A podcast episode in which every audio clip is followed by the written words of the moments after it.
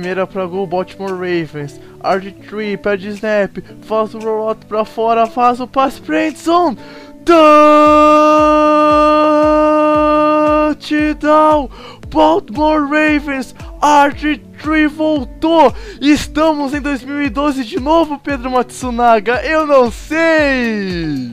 Bem-vindo, ouvinte do podcast The Infocast aí. Bem-vindo a mais uma semana do nosso querido podcast aí, com mais um, uma brilhante narração do nosso amigo Bregs.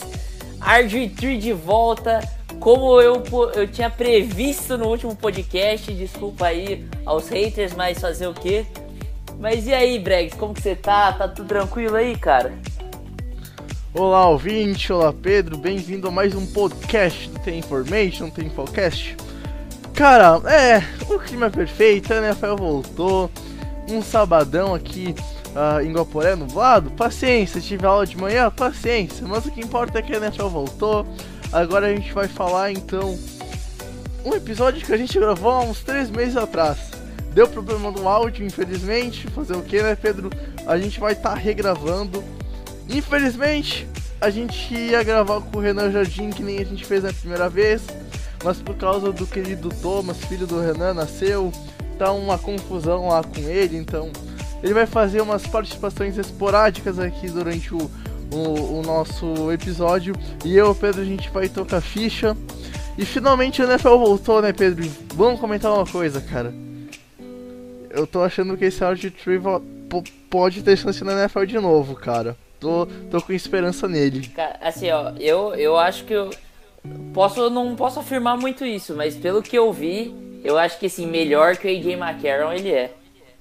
Ah, não, tranquilo. Eu, cara, olha, eu não duvido que chegue aí pela semana 3 da, da, da pré-temporada, e dependendo como é que o World tá, rola uma trade e ele vai para ser backup em algum outro time, porque eu acho muito difícil ele ficar nos Ravens. Eu acho que os Ravens vão acabar ficando com dois QBs, Flaco de titular e o Lamar Jackson de, de, de backup. Eu não duvido o Hopkins Griffin indo para uma outra franquia, uh, ah, para quem sabe virar um, um, backup ou quem sabe titular, dependendo de como é que ele vai se sair numa, numa nova futura casa para ele. Cara, mas é interessante e, e já deu para notar que que o Art Street quando ele corre pra, pra tentar ganhar jardas com as pernas, quando ele vai levar o teco, ele tira os pés do chão pra, pra não deixar um preso e aí ter uma lesão no, no tornozelo ou joelho. Cara, eu acho que agora é. Eu, eu, por favor, eu quero muito que ele dê certo na liga, eu gosto muito dele. Eu espero que ele não tenha mais aquelas lesões, porque, tipo, tu vai ver os lances, tu vê que um pé tá preso. Se ele realmente aprendeu a, a sair do teco com as duas pernas, a chance de ele se machucar de novo é muito pequena. E eu espero que ele dê certo, enfim. Uh, cara, é bom ver um homem que tinha tanto sucesso uh, na liga no, no, no, futuro dele tenha dado tanta coisa errada lá em Washington e quem sabe agora ele pode voltar pra, pra NFL, né, Matsunaga? É. é, cara, é o, é o cara que a gente viu tão espetacular na temporada de rookie dele. E o Shanahan Pai quase estragou completamente a carreira dele. A gente espera que ele possa dar a volta por cima. Exato. Mas agora a gente vai falar sobre outro assunto hoje no nosso podcast. A gente vai, esse podcast é pode ser para você que já tem um conhecimento maior sobre o futebol americano, mas é mais voltado a galera aí que não conhece tão bem o futebol americano. A gente vai explicar um pouco como funciona o futebol americano, as dinâmicas do jogo e um pouco de defesa e do ataque, as pontuações. Para começar, a gente vai falar do, da coisa mais essencial para o jogo, que sem ela não acontece, que é o campo o nosso querido amigo Renan Jardim aí, do, que, que já participou de outros podcasts aí, vai falar um pouco do campo. Então, Renan, fala aí um pouco sobre o campo. E aí pessoal, tudo bem? Aqui é o Renan Jardim da agência Touchdown RS. Um prazer estar participando do podcast com vocês. E bom, o assunto é futebol americano, a gente ama e gosta muito de ficar falando disso, né? Bom, para a gente falar de algumas coisas sobre o jogo, para explicar para quem não entende, né? Claro, falando, por exemplo, do campo. Um campo de futebol americano possui 100 jardas de comprimento e vai de uma endzone a outra, né? Na foto aí, a endzone local com verde mais escuro, você pode acompanhar e ao chegar nela, o time marca o touchdown dentro do gramado. São 11 jogadores para cada lado, mas é diferente do futebol da bola redonda, em que os jogadores de defesa e ataque atuam ao mesmo tempo. No futebol americano, a equipe é dividida em time defensivo e também do time ofensivo. Então, de, depois do Renan aí ter explicado um pouco aí sobre, o, sobre como que funciona o campo, vamos para a dinâmica do jogo. Então, como que o jogo funciona, né? O jogo ele tem quatro quartos divididos. É, o jogo é dividido em quatro quartos de, de 15 minutos cada um. E o cronômetro sempre para quando existe um passe incompleto, quando existe um turnover, que é a tro troca da posse de bola, quando, quando acontece um timeout que os, os times têm, ou, ou nos intervalos entre, o, entre um período e outro, no intervalo entre o primeiro e o segundo tempo, por exemplo. E também existem os casos especiais de quando o jogador sai de campo nos últimos dois minutos. Mesmo quando, quando não são nos últimos dois minutos, se o jogador sai de campo, existe uma pausa no, no cronômetro até a bola ser posicionada novamente. E, e assim, o futebol americano basicamente é um esporte territorial. Então é, é como uma guerra de trincheiras. Você vai tendo que galgar seu espaço, é, roubar o espaço do, do, adversário. E o objetivo básico do futebol americano é percorrer todo o campo para entrar com a bola dentro da endzone. Então, e, e assim, quando um time ataca, o outro time está defendendo. Então são dois times, né?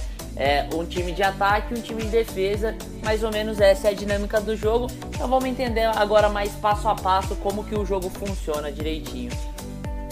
É, e também vale ressaltar que o, o futebol americano ele tem muitos termos usados em guerras. Por exemplo, quando o Pedro falou de trincheiras, é muito comum em transmissões tu ouvir uh, o pessoal da ESPN falando guerra de trincheiras, que é esse tentar ganhar jardas uh, com, com as trincheiras que são a linha ofensiva e a linha defensiva. Aí é, aí é o ponto de tu ver se uma jogada vai dar certo, se uma jogada vai dar errado, se tu vai conseguir ganhar alguma coisa com o jogo corrido, com a linha ofensiva abrindo espaço pro running back conseguir uh, ganhar jardas. Então, tipo assim, tem muitos termos que vêm de guerra. Blitz é outro termo que vem de guerra, mas a gente pode explicar mais pra frente na, na parte de defesa. A gente tem formações como, por exemplo, a formação do ataque shotgun. É um termo que vem da Segunda Guerra também. Então, tipo, o futebol americano tem muitos termos que foram usados, por exemplo, na Primeira e na Segunda Guerra. Mas o jogo, então, como é que ele começa, Pedro? Uh, os capitães de cada time, que geralmente variam entre 3 e 4 capitães, que daí geralmente é um do ataque, um da defesa, um do special teams e daí tem um geral. Uh, ao contrário do futebol, que geralmente só tem um capitão. Uh, eles se reúnem com a arbitragem, daí eles fazem aquela típica medinha pra cima, vê quem vai começar com a bola, quem geralmente ganha tem a opção de ou chutar a bola para o adversário, ou receber a bola, ou chutar a bola. Só que daí eles vai pode escolher o lado que, que ele quer ficar com do vento. Porque no futebol americano, em momentos específicos, ter o vento a favor de ti ou contra ti vai ajudar muito na hora de, por exemplo, tu fazer o field goal, que é aquele chute no meio do Y, para tentar conseguir mais três pontos no placar. Depois a gente vai explicar isso certinho. Então, às vezes, com um field goal, uh, com um vento, tu pode conseguir um field goal mais longo, que geralmente contra o vento ou no estádio fechado sem o vento, tu não conseguiria. Bom, tirado o, esse coin toss, tirado na moedinha, uh, os times eles vão se posicionar com a formação de special teams ou times especiais. Então o que que acontece? O time que escolheu chutar a bola vai pôr o kicker, que é o jogador específico somente para chutar a bola, e mais 10 jogadores que vão ter a função de tentar impedir que o time que vai receber a bola retorne até a end zone para marcar o touchdown. Então, o chute ele acontece da linha de 35 jardas e a bola geralmente viaja e para na end zone do time que recebe o que recebe o chute. O jogador que recebe o chute, ele tem duas opções. Ele pode pegar a bola e retornar ela até o máximo avanço que ele conseguir, seja então na linha de 15, na linha de 20, na linha de 50 jardas, na linha de, de 25 jardas do campo de ataque ou na end zone. Onde é que ele parar, onde é que ele ser taqueado, onde é que ele for derrubado, é onde é que a próxima jogada começa e aí vem um ataque. Ou dentro da end zone, ele pode pegar a bola e ajoelhar. Esse ajoelhamento, ele praticamente fala para o adversário assim: "Não me batam, e em troca de vocês não me baterem, eu não vou retornar". E daí então o nosso time vai começar na linha de 25 jardas. Até 2, 3 anos atrás era na linha de 20. Ano retrasado teve uma, teve uma mudança de regra provisória para testar durante uma temporada. O kickoff passou então do, do Chuck Beck ser presente 25. E na temporada passada a, a regra foi mudada oficialmente. E agora quando tu faz esse Chuck Back, tu vai começar com a bola na linha de 25 jardas. Feito isso, então os times saem de campo, os special teams, e entra um time de ataque e o time de defesa. Obviamente você deve saber que o time que tá com a bola é o time de ataque e o time que vai tentar roubar a bola é o time de defesa. E daí então o time de ataque, gente, ele se resume em praticamente a posição de quarterback, running back e fullback, wide receiver e tight end e cinco posições que formam a linha ofensiva. Mas vamos por partes o quarterback. Então, assim, cara, o quarterback é a estrela principal do time, é a posição mais importante de todos os esportes coletivos. E ah, não importa, ah, mas o vôlei tem o líbero, ah, mas o futebol tem o meio-campo, ah, não sei o que. A gente sabe que todo esporte coletivo é importante, né, Pedro? Toda posição no esporte coletivo, então, hum, é, é essencial. Mas hum, o futebol americano tem, tem essa peça a mais, tem, tem a posição de quarterback que é realmente a posição mais importante. Porque, cara, um quarterback médio ele afunda um time que pode ser campeão. Ao contrário de um quarterback bom, que pode pegar um time médio e fazer ele campeão. Ah, mas no futebol também tem isso. Tem, às vezes tem tal time que não é muito bom e daí então é campeão. Mas geralmente às vezes é, é, é por força de um conjunto. O quarterback ele tem, tem esse poder de a peça dele mudar. Cara, vamos pegar o exemplo no passado do Green Bay Packers. Era um time que com Aaron Rodgers, que é, na minha opinião, um segundo. Mentira! O Aaron Rodgers hoje em dia é o melhor QB da NFL. Ele se machucou e entrou reserva dele. O que aconteceu? O Green Bay não fez mais nada sobre a temporada inteira e não foi para os playoffs. Algo que com o Rodgers não aconteceria. Então, assim, o quarterback ele é o cara que fica atrás do center, é a estrela do time, é aquele cara que vai pegar a bola, vai fazer um passe pro recebedor, vai entregar a bola pro running back. Ele vai geralmente ler a defesa adversária, ele vai mudar alguma coisa da formação ofensiva, mudar a rota de um recebedor, mudar um bloqueio da linha ofensiva ou do running back, enfim, ele vai ajustar o ataque para tentar fazer a melhor coisa pro time dele. Passando para running back, e a gente também já pode explicar o fullback nessa que tem funções parecidas. Eles são jogadores que são responsáveis na teoria pela parte de jogo corrido, de pegar a bola e fazer que o jogo avance pela parte terrestre. Hoje em dia, então, a posição de fullback praticamente não existe mais na liga. Se eu não me engano, no passado a gente teve apenas 25 fullbacks em 32 franquias da NFL. Então é uma posição que está em extinção. Que hoje no jogo terrestre ela é mais usada para bloquear. São muito poucos times que têm um costume de usar algum fullback para receber passe. Por exemplo, o Atlanta Falcons do, da temporada do Super Bowl 51 com Shanahan era um time que usava muito fullback para receber passe. O Shannon agora ele tá no 49ers, então esse ano a equipe de São Francisco é um potencial time que vai usar muitos fullbacks para receber passe, né, Pedro? Então, mesmo que a posição esteja morrendo, ela é importante. São poucos times, eu diria entre dois ou três, que usam um fullback além de fazer um bloqueio para um passe de um quarterback ou para o avanço terrestre do running back. Mas existem casos esporádicos que eles são importantes em algumas franquias. O running back em si, então, é, é uma peça vital do time. É uma posição que hoje em dia no futebol americano ela não é mais tão importante quanto era há 10, 15, 20 anos atrás. Ela vem perdendo espaço uh, conforme o jogo vira um, uma liga mais de, de passe, uma liga mais de jogo aéreo e não uma liga tanto de jogo terrestre.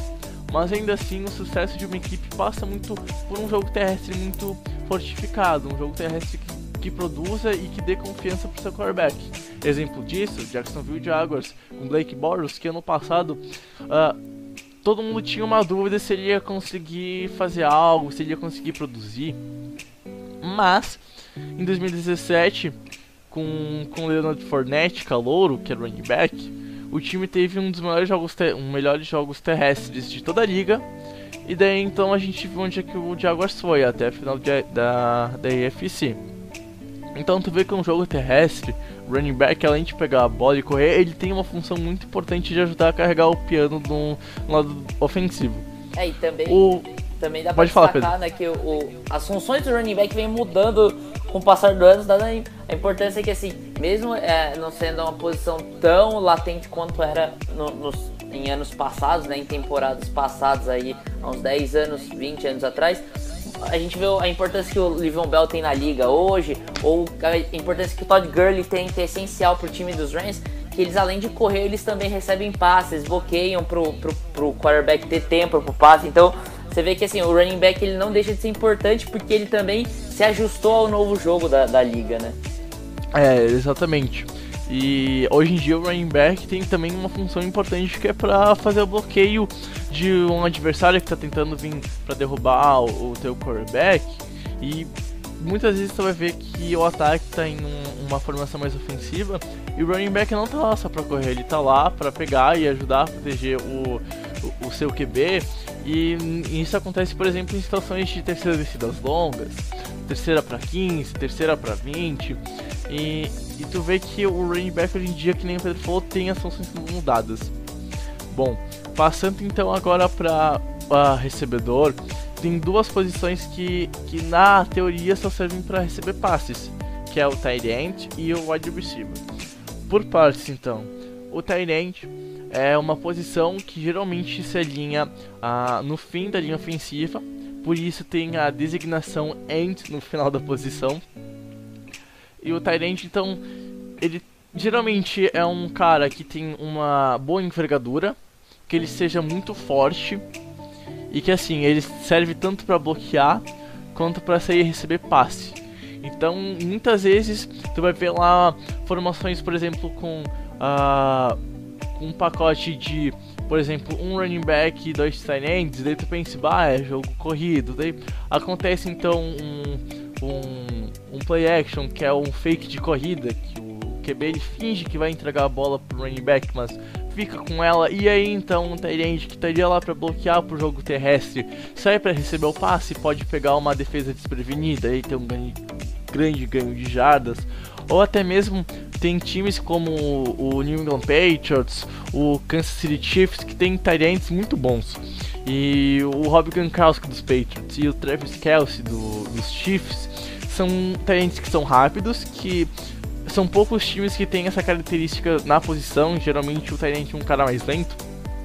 O Patriots e os Chiefs têm Tyrants que são muito rápidos, sabem se livrar na marcação e como o físico do Tyrant é superior muitas vezes a, a um cornerback, que às vezes a, na, no rodízio da, da jogada acaba marcando a, a posição, o cara vai estar tá num mismatchup e o QB vai ver isso e vai passar pro tenente, aí tu vai ter ganhos gigantescos. Isso acontece muito. Pega, pega jogos aí dos Patriots, do, do, dos Chiefs, dos Redskins há uns anos atrás, com quando ainda o nosso querido Capitão Kirk tava lá, o Kirk Cousins, então, então tu vê que o Tyrant ele é uma posição que pode ser muito boa para enganar a defesa. Já o wide receiver, ele são jogadores que ficam mais nas pontas das formações, quase fora do, quase fora do campo. São jogadores mais rápidos, muitas vezes eles não são tão altos, dependendo a designação de, de recebedor que ele é. Afinal, a gente tem uns três tipos de de receiver, de receiver, de recebedor. Tem, por exemplo, slot, geralmente é um cara mais baixinho, um cara que seja uh, rápido, que se livra muito fácil da marcação por causa da agilidade. Exemplo disso, Julian Elderman nos Patriots, é um cara que o Tom Brady confia muito pela agilidade que ele tem de se livrar. Apesar que nos Patriots, no, nos últimos anos, ele acabava sendo o recebedor número 1 um, e não acabava fazendo a função de slot mas quando ele entrou na liga, ele começou a fazer a função de slot receiver. A gente então também tem na parte mais de fora das formações, tem recebedores que muitas vezes são altos, são fortes e são rápidos. Eles não são tão fortes e tão altos muitas vezes com os tight Só que eles causam certo estrago contra, contra os cornerbacks. Uh, o recebedor então tem como grande característica, tem que ter mãos boas, mãos fortes, não pode dropar os passes. Apesar que a gente tem na NFL alguns recebedores que, que cara, é, é lamentável porque não, não tem uma mão que consegue segurar o passe, aí fica dropando. Mas enfim, isso é assunto para outros podcasts. Uh, o recebedor também tem a função muito importante de bloquear para o jogo terrestre quando a jogada é uma corrida. Que muitas vezes o, o recebedor bloquear um cornerback é a diferença entre um TD. De, por exemplo, 50 jardas ou o cara ter apenas um ganho de 5 jardas e talvez ter que ir pro punch ou para um field goal, acabar a campanha, enfim. O recebedor também é, tem muitas vezes a função de retornador nos times especiais tu vai ver muitas vezes lá uh, bons recebedores que estão lá em times de retorno de punts, de retorno de kickoffs, porque ele tem essa característica de ser veloz, ser ágil, quebrar tecos muito fácil, uh, levar uma pancada e às vezes não cair, sabe? Tipo, bah, levou uma trombada, mas ele conseguiu se equilibrar, ficou em pé e aí de repente ele vai lá e faz um retorno de kickoff de cento e poucas jardas, de 90 e poucas jardas e gera um touchdown, né, Pedro? É, então, o. O. Meu Deus, me perdi aqui. Calma, calma, que ó, falta ainda falar de Ah, é da OL, verdade. Ah, é OL, tô, isso aí. Tô perdido. Uh, é, é, isso que dá ter que regravar esse episódio três meses depois que a gente gravou, com paciência. então, a linha ofensiva, uh, eu vou ser o mais breve possível, porque linha ofensiva é. Dá pra fazer tipo assim, um programa de duas horas só falando sobre linha ofensiva. Uh, a linha ofensiva é formada por cinco posições: left, uh, left tackle, left guard, center, right guard e right tackle. Essas cinco posições são assim. São aqueles caras gordões, sabe? Que tu vê, ah, cara, como é que aquele cara joga futebol americano? Ele é todo gordão, não é ágil. Uh, longe disso, cara. A linha ofensiva, por mais que os caras tenham aquelas barrigas gigantescas que passam o dia inteiro comendo McDonald's, o, os caras são ágeis, são fortes e além de tudo são muito inteligentes. A linha ofensiva, a principal, a principal função dela é proteger o quarterback e abrir o jogo, o caminho para o jogo terrestre. Só que dentro disso, a linha ofensiva, ela basicamente é, é a parte que vai dar certo na jogada do ataque, sabe? Uh, muitas vezes a linha ofensiva salva um QB de levar um, um sec, de perder jardas, de acabar com a campanha, impede o QB de se machucar numa pancada muito forte que às vezes parece que ele vai ser atropelado. E de repente vem um cara da linha ofensiva e dá um empurrão no, no defensor e aí o QB se salva, o QB consegue sair da pressão, consegue fazer um passe.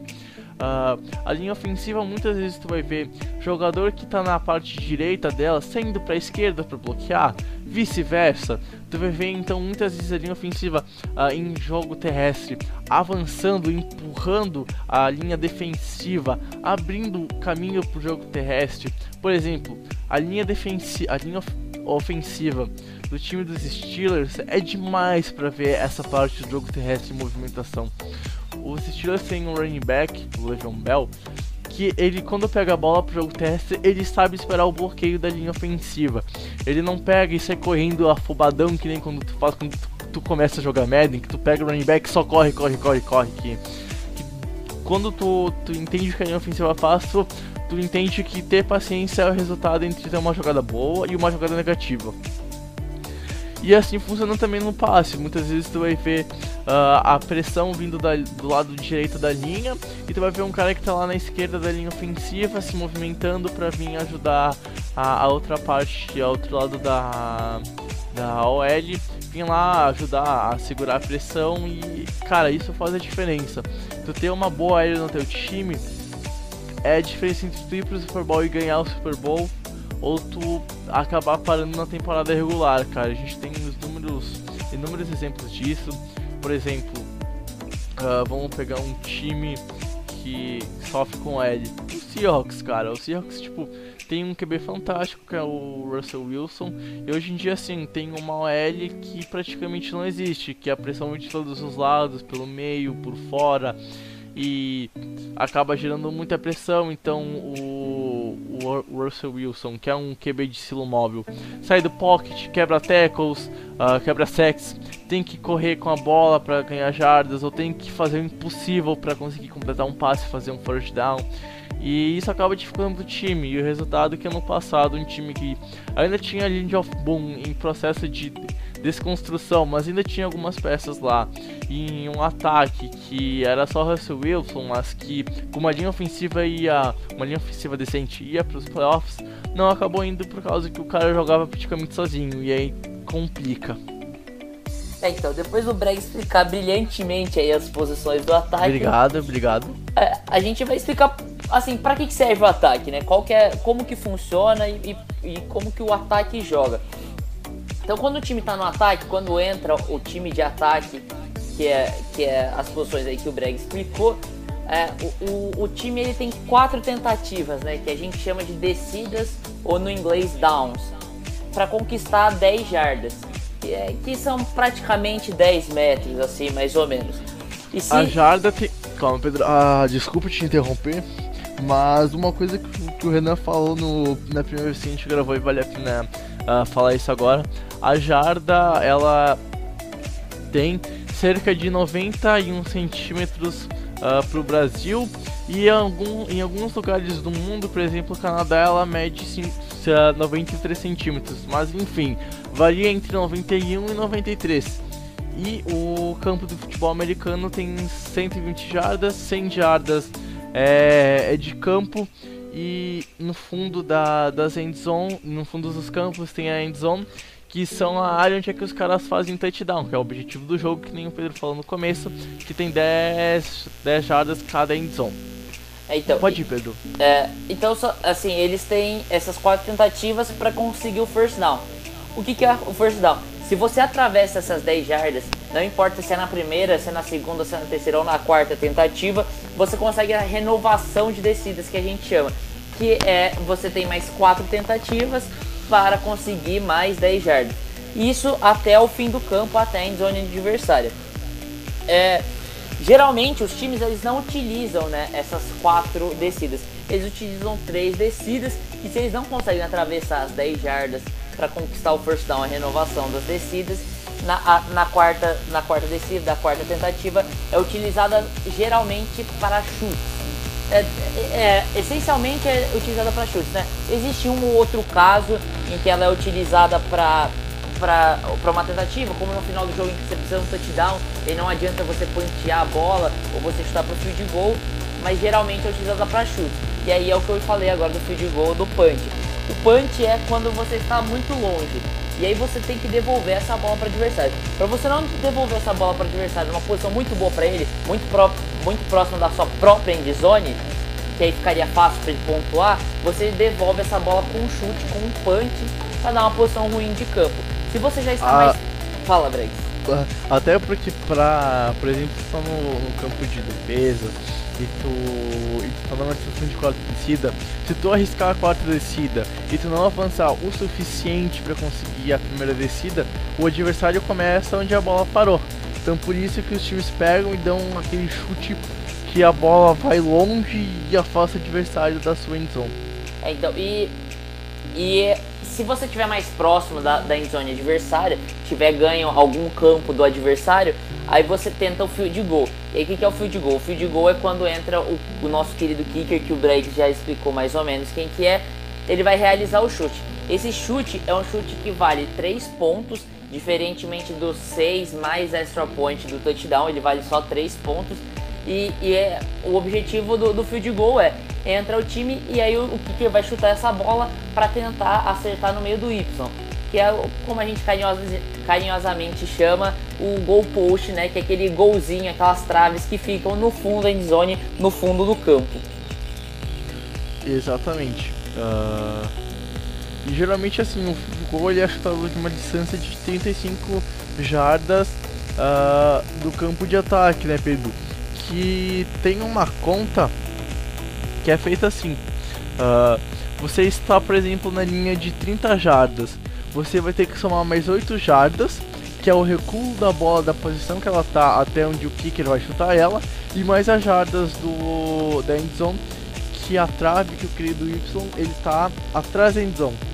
Então, se está na linha de 30, vai somar mais 10 da endzone, vai dar 40, e mais 8 ou mais 7 jardas desse recuo. Então vai dar 48, 47 jardas.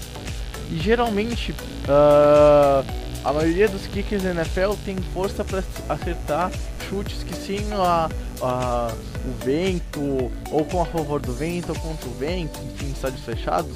Em torno de 55, uh, 54 jardas dá para arriscar.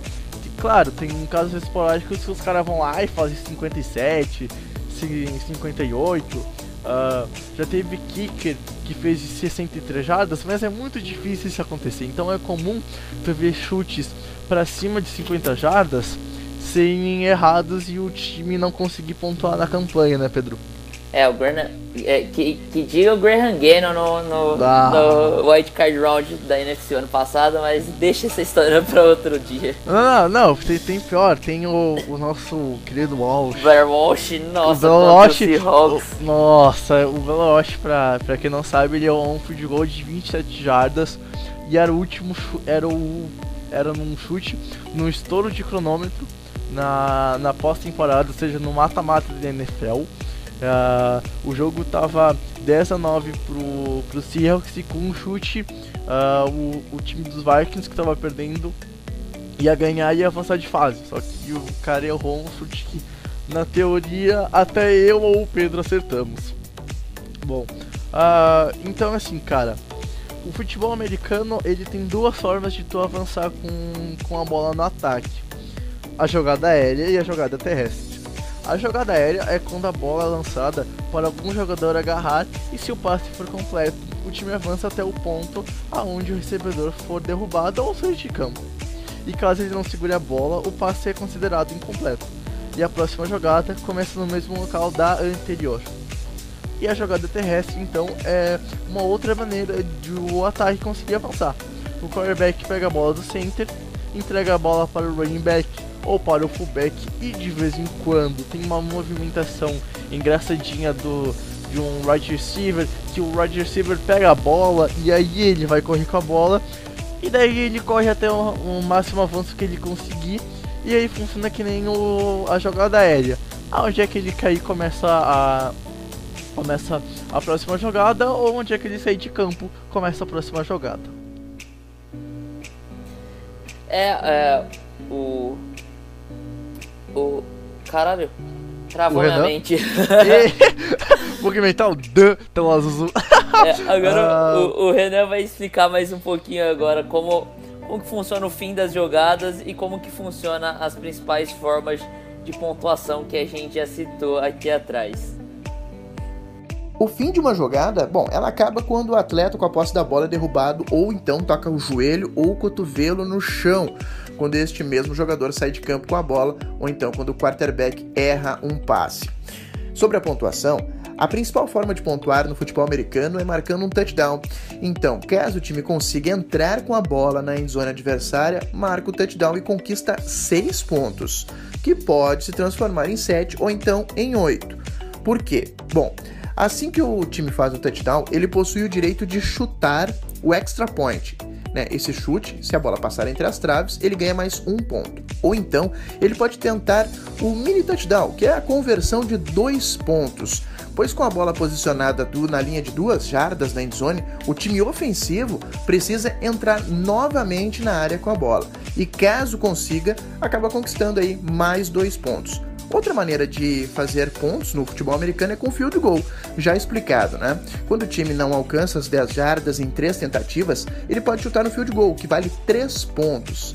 Há uma diferença né, entre a forma de pontuar, né, que é bem difícil de se acontecer. O safety. Bom, o que é o safety? Quando um jogador de ataque que possui a bola em mãos for derrubado dentro da sua própria endzone, como se fosse um gol contra, né, ele acaba cedendo dois pontos para o adversário. Ou então, quando o jogador tenta correr para fora, a bola acaba saindo, ou então num punch ou então uma tentativa né, de chute em que o long snapper acaba jogando a bola muito alta e a bola sai por trás da endzone e acaba acontecendo o safety. Dois pontos para o time adversário. É, obrigado, René, pela bela explicação. Agora a gente vai falar um pouco mais sobre a defesa, né? Exatamente, exatamente. E agora, cara, é aquela hora que a experiência do Pedro jogando futebol americano faz a diferença. O futuro corner. Pedro, tu já pode ser inscrito pro draft ou já passou do prazo? Calma aí. Eu. Ah. Eu. Esse ano era o meu primeiro que eu podia ser elegível pro draft. Ah, não. Tu, qual o último ano que tu pode ficar elegível pro draft? 2020. É 2020 não adianta, a gente vai ver o Pedro ganhando Super Bowl lá em 2022, 2023 com os Patriots. Eu, eu, já, eu já falei no último episódio a fanfic dos Patriots, então, ó, tá acontecendo, cara. Tô falando com o Jacob Halos. Halos eita, dicção, o Jacob Halos. Ei, porra, puta que pariu. Bugou muita dicção, cara. E olha que tinha aula de dicção hoje de manhã na faculdade. Uh, o Jacob Hollister, ele, ele tá surpreendendo nos camps do, dos Patriots esse ano, então a fanfic é possível. Vai lá, Pedro, vai que é tua. Então, vou explicar um pouco aqui sobre a defesa, né? Primeiro a gente tem que explicar mais ou menos aqui que a defesa é, é dividida em três níveis, vamos explicar assim. O primeiro nível é a DL, são os Defensive Linemen, são é, aqueles jogadores que batem de frente com os OLs que o Breg já explicou na parte do ataque. E o, e o objetivo deles é taclear o, o, running back quando ele recebe a bola ou atacar o quarterback e sacá-lo quando, quando é jogada aérea. Tem os linebackers, que é a segunda que é o segundo nível, que eles têm objetivos mais, mais versáteis, e tem a secundária que geralmente é, é joga contra o passe, né? Começando pela DL, Assim, a DL pode ser dividida em duas posições, né? Os defensive tackles ou nose tackles, né? Que são jogadores mais pesados, um pouco mais fortes, que vão atacar bem o meio da OL. E, e aí, principalmente os defensive tackles, é, eles têm a, mais a função de parar a corrida. Só que isso vem mudando com, com o tempo e a gente vê hoje caras como o Sul ou o próprio Aaron Donald que no caso os dois vão jogar juntos na próxima temporada. Nossa são, senhora. São exemplos de defensive tackles que são tão bons parando a corrida quanto atacando o quarterback. Então eles, eles conseguem se desvencilhar de, de, de marcações duplas na linha da OL e, e conseguem entrar dentro do, do pocket, né, que é a proteção do, do quarterback e atacar o quarterback. E aí a gente vai para a principal posição, eu acho, da defesa atualmente, a posição mais valorizada da defesa, que são os defensive ends. Por que, que são a principal posição? Como o Breg já explicou, a principal posição do jogo é o quarterback. E o que, que o defensive end faz? Geralmente o defensive end é, tem a função básica de atacar o quarterback. Então, lógico que eles são jogadores que têm é, a maior visibilidade, os maiores salários na defesa, porque eles são os jogadores responsáveis para destruir o principal jogador do ataque e a defesa nada mais quer do que destruir o ataque adversário. Então, como eu expliquei, o defensive end são jogadores que vão mais pelo, pelo lado da linha ofensiva, né, nas extremidades da linha ofensiva, e eles vão tentar atacar o quarterback. Eles também são responsáveis por a corrida, mas essa é meio que a função secundária deles, a função principal deles geralmente é atacar o quarterback. Passando para o segundo nível, que são os linebackers, os linebackers eles, eles têm funções distintas. Geralmente, o, os linebackers jogam numa jogam três linebackers numa defesa, né? Existem, é, existem é, formações que jogam quatro, e aí você procura lá no nosso site que vai ter um, vai ter um, um post explicando mais ou menos, vai sair um post explicando mais ou menos como que funciona Deixarei, essas, essas formações. De, deixa deixarei todos, deixarei todos os links certinhos no post aqui do podcast, então vai lá, vai ter assim como funciona o ataque, como funciona a defesa, vai estar tá tudo lá bem explicadinho. Se não saiu, vai sair na próxima semana, mas provavelmente quando a gente está soltando o podcast, que vai sair por geralmente quarta ou quinta-feira, né, Pedro? Isso. O post já, já vai ter saído, então vai estar os links lá, só conferir. E assim, é um material que não é difícil de ler, não é difícil de entender. Uh, eu não usei quase nenhum termo uh, mais a fundo do jogo. Pro pessoal que tá começando agora a pegar e entender direitinho como é que funciona, então assim, ó. É, o material tá lá, é só tu ler que eu tenho certeza que tu vai entender certinho as formações, os propósitos dela e as posições também, caso tu queira dar uma reforçada aqui no que tu ouviu no podcast. É, então, aí geralmente eu vou explicar mais ou menos qual é a função do, dos três linebackers na, na formação 4-3, que é mais fácil depois, se quiser ler o, o post, vai ter explicando as outras formações. Geralmente o linebacker tem. Existem, três linebackers, como eu disse. Um é o weak linebacker. Geralmente esse cara é mais voltado para o passe. Então ele vai marcar running backs que saiam para o passe, ele vai marcar tight ends que saiam para o passe. Existe o strong linebacker, né? Que a gente chama de 100, que é o que é um cara mais pesadão.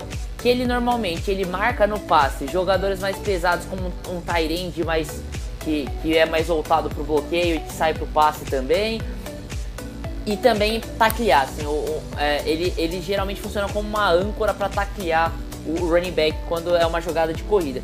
E aí entra o middle linebacker que a gente chama que é o quarterback da defesa, a gente pode dizer assim, que ele geralmente tem a função do quarterback na, só que na parte defensiva, que ele comanda os jogadores, ele que passa jogadas para os jogadores, para fazer alguma mudança, ele que faz também na, no posicionamento dos jogadores da defesa, e ele é responsável por todas essas funções do, do, do, dos linebackers. Então, geralmente, ele é o melhor, o jogador mais versátil, o melhor jogador ali na, nesse segundo nível da defesa do corpo de linebackers. Ele é responsável tanto por rastrear, vamos dizer assim, o running back para definir mais ou menos que lado que vai, que ele acha que vai a corrida e fazer o tackle nesse running back, ajudar no tackle desse running back e também quando a jogada é de passe, marcar a zona do meio ali que é muito difícil, ou geralmente marcar um tight um, um melhor, como um Rob Gronkowski, assim, dos Patriots, como o Breg já citou, ou marcar um running back que, que é bom no passe, que é bom recebendo passe, como o Livion Bell, que eu já citei, o Todd Gurley, que também eu já citei. Então ele tem meio que essas funções. E aí a gente chega na secundária. A secundária a gente pode dividir em duas posições básicas e aí uma dessas posições a gente pode dividir em mais dois tipos de jogadores. Mas primeiro começar com as duas posições, é que são os cornerbacks e os safeties. Os cornerbacks, basicamente a função dos cornerbacks são marcar os wide receivers. Então eles sempre vão alinhar perto dos wide receivers e vão querer impedir que os wide receivers façam recepções. Então, no jogo corrido, os, os cornerbacks geralme, geralmente não têm uma função tão grande. Lógico que existem cornerbacks que se destacaram muito tacleando é, jogadores, e a gente pode citar o exemplo do Woodson, que, é, que vai ser um futuro Hall da Fama, que ele era muito bom tacleando, tanto é que depois ele vira safety, né? Mas assim, os cornerbacks basicamente vão marcar os wide receivers e ponto. A principal função deles no jogo é impedir que o passe aconteça. E aí a gente chega no safety. Os safeties podem ser divididos em strong safety e free safety. O free safety geralmente é o seu seguro de casa, né? O safety no total, mas o free safety principalmente. É o seguro do seu carro, por exemplo. Você não quer usar o safety. Você não quer que, você não quer que o seu safety seja o melhor jogador do seu time, mas você Sim. vai precisar dele.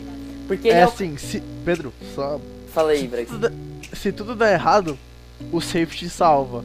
Só Exatamente. que esse foi o detalhe que nem o Pedro falou. Ninguém quer que o safety salva, porque se o safety salvar, quer dizer que o resto tudo deu errado. É, é que nem o seguro de carro, como eu falei, né? Você tem o seguro de carro para não usar. Você não quer usar o seu seguro de carro, mas pode acontecer que você use. E o safety é a mesma coisa, ele tá lá no fundo do campo. Principalmente o free safety, ele fica lá no fundo do campo. Geralmente é para marcar o passe. No passe, o free safety tem mais função. Geralmente é o jogador que acumula mais interceptações na sua defesa, porque ele é um jogador que geralmente joga em zona e, e meio que rastreando para onde vai a bola. E aí, quando o cornerback marca bem o seu receiver, o safety pode ir lá tentar a, a interceptação. E, e, mas assim, ele também tem função no papel no jogo corrido. que é exatamente esse seguro. Se todo mundo falhou, ele vai lá e tacleia. Só que ele vai dar. Só que aí, se foi o free safety que tacleou essa jogada, aí quer dizer que, cara, foi pro Beleléu e a jogada ganhou umas 10, 15 jardas, assim, tranquilamente. E aí a gente passa para outra posição do safety, que é o strong safety, né? O que, que é o strong safety? Strong safety, ele é um jogador mais versátil. Ele também pode recuar para fazer uma zona e dividir o fundo do campo junto com o free safety e tentar interceptação, tentar impedir que o jogo aéreo funcione. O strong safety, é, a gente vem se acostumando mais na, na, nos jogos, principalmente da NFL, a ver um strong safety mais próximo da linha, marcando tight ends e running backs no passe, porque geralmente os linebackers são um pouco mais pesados e aí com a nova safra de, de running backs recebem bem a bola, ou tight ends um pouco mais, mais magros, mais, mais atléticos, corram mais, o strong safety é muito importante porque ele tem uma força necessária para bater junto com esses Tyrants, com esses running backs, só que eles também têm a velocidade que alguns desses running backs e alguns desses Tyrants têm. E o strong safety também, às vezes, ele é colocado no box, que a gente chama, que é a área um pouco mais próxima da linha ofensiva, que é ali onde ocorre a bagunça ali de tentar taclear o running back quando vem corridas pelo meio. Por que, que ele fica ali? Para tentar taclear. O, o, o, o, o strong safety ele é, ele é quase que um, um, linebacker um pouco, um pouco menos forte, só que um pouco mais rápido, mais atlético. Então ele é muito importante também para parar essas corridas lá na frente. É, fala um pouco mais aí sobre as marcações da defesa aí, Bregs. Uh, então, cara, a defesa ela tem praticamente duas, dois tipos de marcações em questão de marcação de passe. Hoje em dia na NFL uh, ah, a gente tem tudo misturado. Por exemplo, as formações não existe mais só, ah, meu time é só 3-4 ou 4-3. Hoje em dia é, é tudo uh, junto e misturado no caso das formações. E a marcação é diferente. Existe a marcação homem a homem e a marcação uh, em zona. Mas hoje em dia tu vai ver então jogadas que parte da defesa tá homem a homem e parte tá em zona. Mas vamos por partes, calma aí, é fácil de entender. A marcação em zona é assim: o Pedro tá do lado do campo, ele é o corner 1. Eu sou o corner 2 e tô do outro lado do campo. Eu sou responsável pelo meu lado, naquela só naquela área, e o Pedro é responsável só naquela outra área que ele está. Ele não precisa sair da área dele para cobrir, por exemplo, uma outra parte. Por quê? Porque vai ter um outro jogador que vai cobrir essa parte. Ou seja, a defesa vai funcionar como se fosse uma engrenagem, onde a jogada vai dar certo se eu proteger a minha zona, se os linebackers protegerem as zonas deles, se o safety ficar protegendo bem o fundo de campo e o Pedro ficar na zona dele. Isso, isso é da teoria, né? Porque a gente sabe que, né, que, que parar o, o ataque não é tão fácil assim. Mas a marcação em zona funciona assim. Eu sou responsável por marcar, por exemplo, o lado direito do campo da, da já da linha de scrimmage até a linha do first down numa primeira par 10, eu vou ficar aí marcando essa zona de campo, ou se eu vou ter que recuar um pouquinho mais para marcar o fundo de campo, enfim, eu vou ter a minha zona e eu vou proteger ela. A marcação homem a homem não funciona assim. Uh, geralmente assim, uh, o cornerback número 1 um da equipe, ou seja, o melhor corner, vai alinhar com o melhor recebedor do adversário e vai ser um x1, um mano a mano o corner não vai desgrudar do recebedor até o final da jogada. O recebedor pegou e fez uma rota só reta correndo para a endzone. O corner ele vai seguir o cara até o final da rota. Ah, o recebedor foi lá e fez uma rota que ele correu 5 jardas para frente e depois dobrou para o meio de campo e daí ele foi reto até a jogada acabar. O corner ele vai seguir o cara até a jogada acabar. Não importa o lugar que o recebedor vá, o cornerback vai seguir a, o jogador em homem a homem. É, então. Hoje Pode falar, Não, É, então, sobre isso de, de, da marcação homem a homem que você vai grudar no receiver, na época que eu jogava era cornerback, né, tudo, é, eu, eu era, né, eu sou ainda, só tô uma pausa, mas beleza.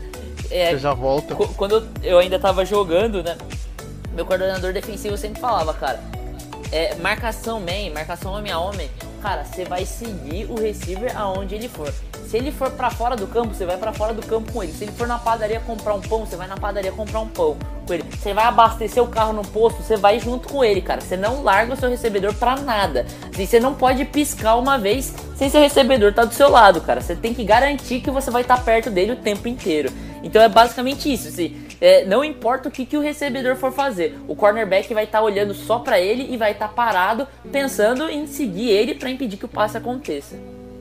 E vale ressaltar que a, NFL tem as defesas muito inteligentes, então muitas vezes tu vai ver o, um cornerback se posicionando para marcar homem a homem, só que de repente ele fica em zona e se o teu quarterback não estiver tão ligado, ele vai lançar um passe que não é tão rápido ou tão forte e vai ser interceptado. Então a defesa ela também cria uh, armadilhas para tentar enganar o ataque.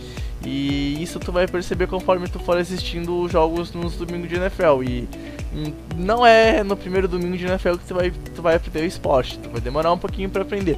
Mas com o tempo tu vai começar a perceber uh, quando a, a, a, defesa vai fazer uma pressão, vai tentar uh, derrubar o quarterback, ou tá em zona, ou tá individual. Mas isso com o tempo tu vai pegar. E não é só ouvindo esse podcast que tu vai aprender, né? Tu, tu, tu vai aprender o esporte assistindo a, a temporada em si, vendo talvez uma temporada, uma temporada e meia, porque o futebol americano não é um esporte fácil de se aprender, né, Pedro? É isso mesmo. É, em relação à defesa também, é, é importante ressaltar também o, a questão do, dos turnovers, né, que eu citei antes. Isso. Que, cara, assim, o, a, a defesa basicamente até aqui que a gente aprendeu, né, que a gente falou um pouco, a defesa tem a função de parar o ataque então de impedir aquelas quatro descidas e recuperar essa bola. Mas também não é a única forma de recuperar a bola, né? Porque, como a gente fala quando acontece o punch, o ataque devolve a bola para a defesa. E existe também o turnover. O turnover é roubar a bola, entre aspas, do ataque. A defesa roubando a bola do ataque. E quais são as situações de turnover? São duas delas, basicamente, na defesa. Uma delas é interceptação, que é quando o, o QB lança o passe e um defensor consegue agarrar esse passe no ar que o QB fez. Então, a, o QB vai tentar lançar pro wide receiver, mas, ou pro tight end, ou pro running back, e aí, no caso, um linebacker ou um cornerback, um safety, pega essa bola aí do, do receiver. Isso é uma situação de turnover, você rouba a bola, recupera a bola pro seu time. Também existe o fumble, né? O que, é o fumble? O fumble é quando um recebedor, um tight end ou um, um, um running back tem essa bola sob posse dela, então ele tem o controle da bola numa recepção ou ou numa corrida ele já recebe ela com, com a posse completa dela, ele já tem a posse dessa bola e aí o, o, o, defen o defensor consegue tirar essa bola da posse do jogador adversário com, com, tacleando, né? Antes da, da, de sair do campo. E aí acontece o fumble e se a defesa pegar essa bola que a gente chama de viva, né? Essa bola no chão aí pipocando. Aí se a defesa conseguir pegar essa bola, ela recupera. Se o ataque pegar essa bola, a bola continua com o ataque. Mas eu acho que é basicamente isso, né, Bregs? A gente explicou mais ou menos o que, que é o, o, o, como que o jogo funciona, quais são as principais mecânicas do jogo. Acho que assim, se, ba... se, o, se o ouvinte quiser se aprofundar mais, ele pode ler nossos textos lá no The, The Information, que tem um pouco mais de aprofundamento, ou buscar algum, alguns, alguns é, textos aí de, de, de, de outros sites que são mais aprofundados também, né? É, exatamente, tipo, uh, o Pro Football o Focus é um site em inglês que é legal de acompanhar, e daí tem a versão do, Antônio Curte, que é o Pro Football, é um Pena que é pago, mas é um site bem legal de tu ler ó, os textos, até mesmo os textos abertos que tu não tem que pagar nada, ou o podcast do, Anthony Curte. É legal pra tu se aprofundar um pouco. Uh, tu tem a Liga dos 32, tu tem lá o nosso querido site, o nosso amado A Information. Aliás, Pedro, sabe o que eu percebi outro dia ouvindo o podcast? Cara, velho, eu tô chocado porque tanto eu quanto tu, do nada no meio do podcast, fala errado o nome, velho. Eu fico com uma vergonha, a gente fala em a só information e a gente esquece do trocadilho sensacional que a gente criou. Enfim, para quem não sabe, se pronuncia information com trocadilho de uma formação do ataque e a palavra information que é formação em inglês. Bom, enfim, continuando. E cara, conteúdo tem, é só tu pesquisar que tu vai gostar do esporte, tu vai entender o esporte tu vai aprender mais a fundo. Nesse episódio tem o básico do básico do básico do básico, que parece complicado, mas não é tanto assim. Uh, em meia temporada tu vai pegar as sensações que a gente falou. E depois tu vai querer se começar a entender pelas faltas, que a gente não explicou assim. Se der sucesso esse podcast, a gente pode fazer um podcast só sobre as faltas. Na próxima off-season dá pra fazer, é um assunto legal pra abranger na off-season, pra quem tá começando a entender, porque é bem complicadinha a questão de faltas e penalidades e como funciona tudo. Então assim, cara, não é só com esse que tu vai aprender o futebol americano. Vou repetir isso daqui, corre atrás, eu tenho certeza que tu vai gostar. E assim, eu, Pedro e o Renan, a gente falou isso no primeiro episódio que a gente gravou e que deu errado. O futebol americano vicia, e quando vicia, tu não larga a gente não conhece ninguém que fala assim, não, eu era viciado em futebol americano, eu era viciado em NFL, eu via todos os jogos no domingo e hoje em dia eu não vejo mais porque eu acho chato. E, cara, não existe uma pessoa assim. Tu vê pessoa que larga, por exemplo, muitas vezes futebol, tu se desinteressa, a pessoa a gente tá no Brasil, tem exemplos disso. Que era fanático, se desinteressa, uh, vôlei, basquete, mas, cara, futebol americano eu não conheço. E eu falo isso de verdade, não é para fazer merchan do esporte que eu gosto, que eu amo, que eu quero trabalhar. É, é verdade, cara. Tu vicia no futebol americano, cara, vai criar um problema na, na tua vida de domingo. Que, cara, Pedro, pra tu ter noção, eu, eu acordo 4 e meia pra ir pra faculdade, Pedro e fã de esporte. Uh, e a NFL, quando começa os jogos às 11 da noite, no horário nobre, acaba às 6 da manhã. O que, que eu vou fazer? Eu vou dormir no domingo a manhã inteira e a tarde inteira até as 3. Vou levantar às 3 horas, vou tomar um banho e vou ver NFL das 4 até as 3 da manhã. E daí eu vou escrever alguma coisa pro site e vou de virado pra faculdade. Porque eu não vou parar de ver NFL, cara. Não tem, é, é, é um esporte fantástico, Pedro. Tá louco, é lindo tá, demais. É, é isso mesmo que você falou, cara. É, é, é impossível. Tipo, eu particularmente não conheço alguém que tenha abandonado o futebol americano depois que conheceu, depois que gostou. Cara, é, é, você vê gente, muita gente entrando e gostando assim do esporte. Mas depois que a pessoa entende o jogo de verdade, entende as mecânicas do jogo, cara, é, é apaixonante assim.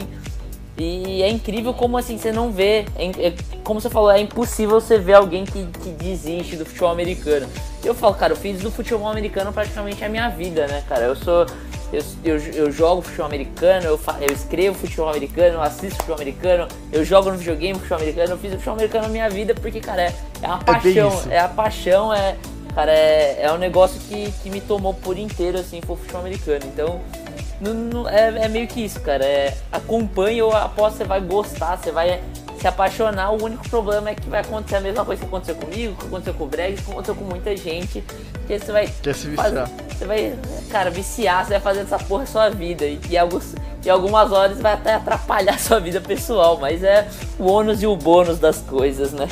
Meu, é aquilo, cara. Ano passado, eu juro por Deus, eu, quando começou a NFL eu namorava, né? E e aí eu tava num, num dilema. Ou era ficar com a namorada no domingo, ou era eu ver NFL. Obviamente tu sabe o que eu escolhi, NFL.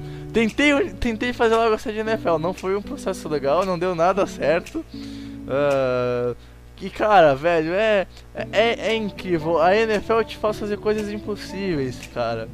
Nunca irei esquecer o Super Bowl 52, apesar que, que o meus Patriots tenham perdido, foi foi, foi a semana mais importante da minha vida dentro do futebol americano, né, Pedro?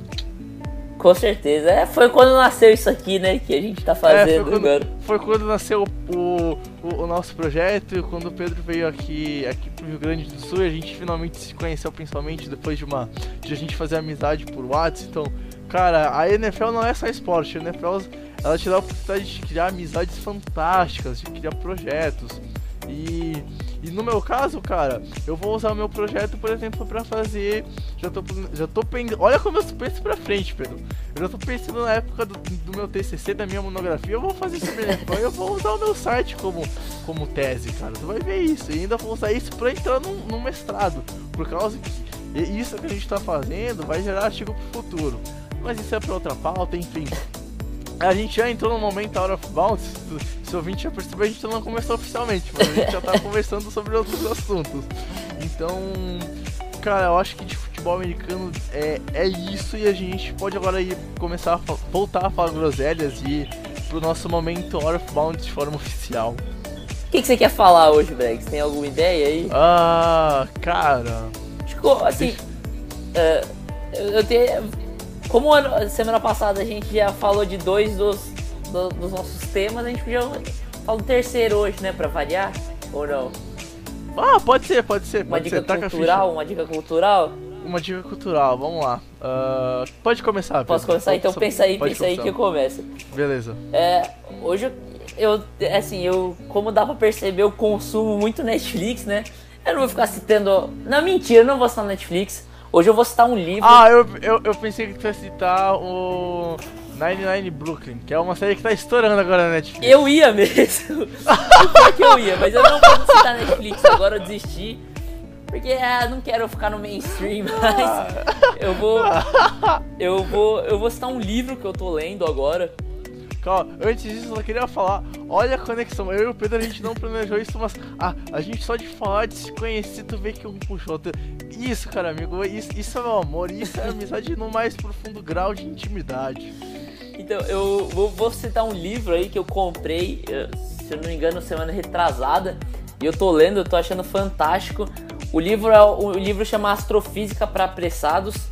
É um livro Neil deGrasse Tyson. Para quem não conhece, é o, é o é o cara que apresenta a série Cosmos, né? Ele é ele é um ele é assim o principal para mim o principal pupilo, vamos dizer assim, do Carl Sagan, que também apresentava Cosmos. E, e os dois para mim entram num top 5 assim maiores astrofísicos da história. E, e o mais legal é que os dois sempre apresentaram o conteúdo que eles pesquisam, o conteúdo da astrofísica de, de forma que de forma acessível, né? De forma que o povo em geral consiga entender. E cara, esse livro é completamente acessível para as pessoas.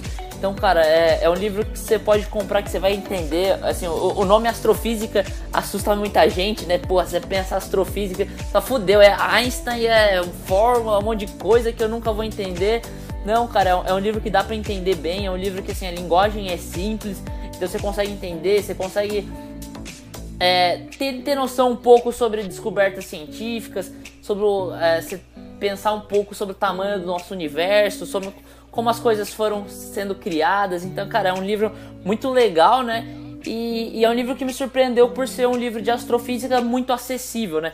Porque normalmente o que é acessível de astrofísica? São matérias em sites, é, uma ou outra revista, é, um, um, alguma, algum programa como Cosmos, tudo, mas nada que se aprofundasse muito, que desse muito conhecimento às pessoas. E esse livro é extremamente acessível, mas que tem uma gama de conhecimentos enorme, assim, então é, é muito legal. Astrofísica para Apressados do Neil deGrasse Tyson eu recomendo bastante.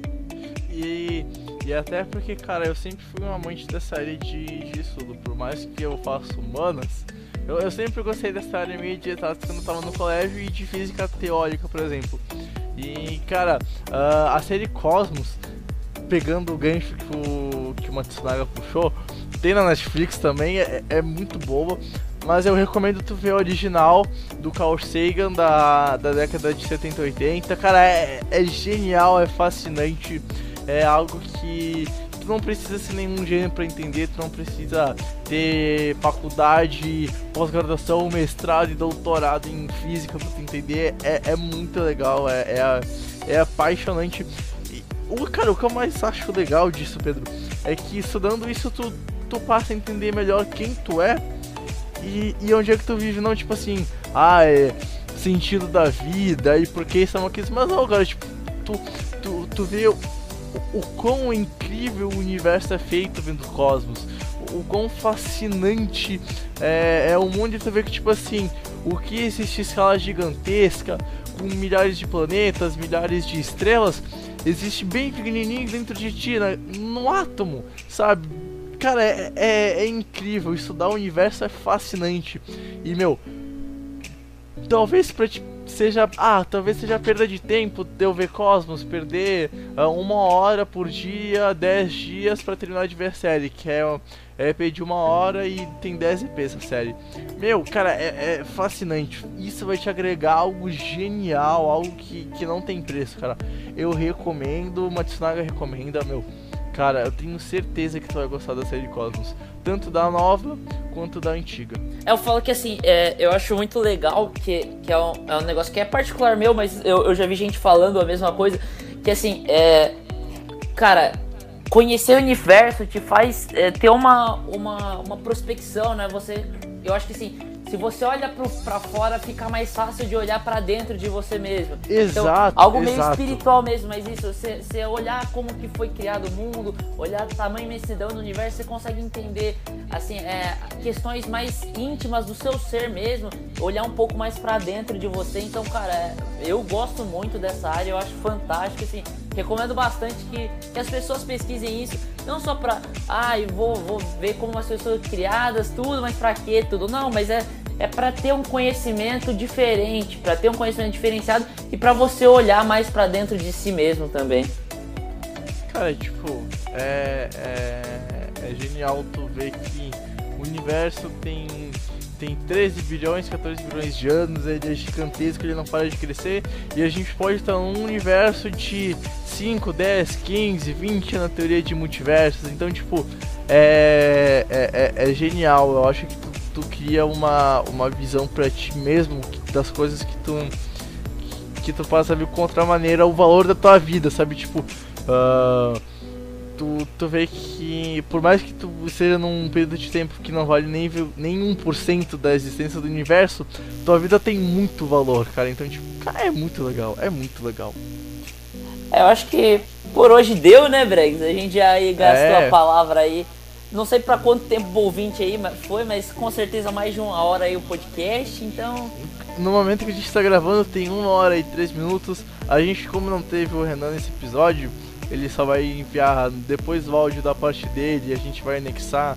Infelizmente a gente não conseguiu gravar com ele, uh, que nem a gente fez pela, na primeira vez, mas paciência, uh, vai dar acho que em torno de uma hora e quinze, uma hora e vinte. Uh, na primeira vez tinha dado uma hora e quarenta, então o material ficou da mesma qualidade, um pouquinho de tempo menor, com um momento out of um pouquinho menor da, do que da primeira vez, mas eu tenho certeza que a qualidade ficou a mesma, Pedro, certeza absoluta.